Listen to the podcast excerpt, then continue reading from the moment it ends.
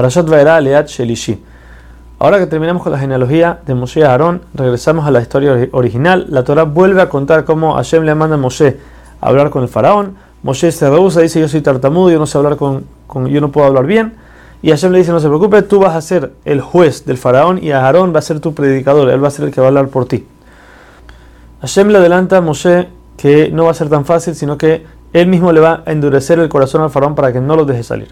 Esto, el motivo de esto es porque ya que el faraón, de su decisión, decidió tomar y hacer las cosas más fuertes para Israel, entonces Hashem al final le va a endurecer, no lo va a dejar aceptar tan fácil que salga el pueblo.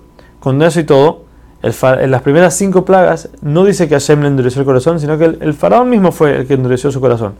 Él no quería sacarlo, solamente después, en las últimas cinco, donde ya una persona normal, normal se hubiera roto por completo, Hashem tuvo que endurecer el corazón de él para que siga hasta el final.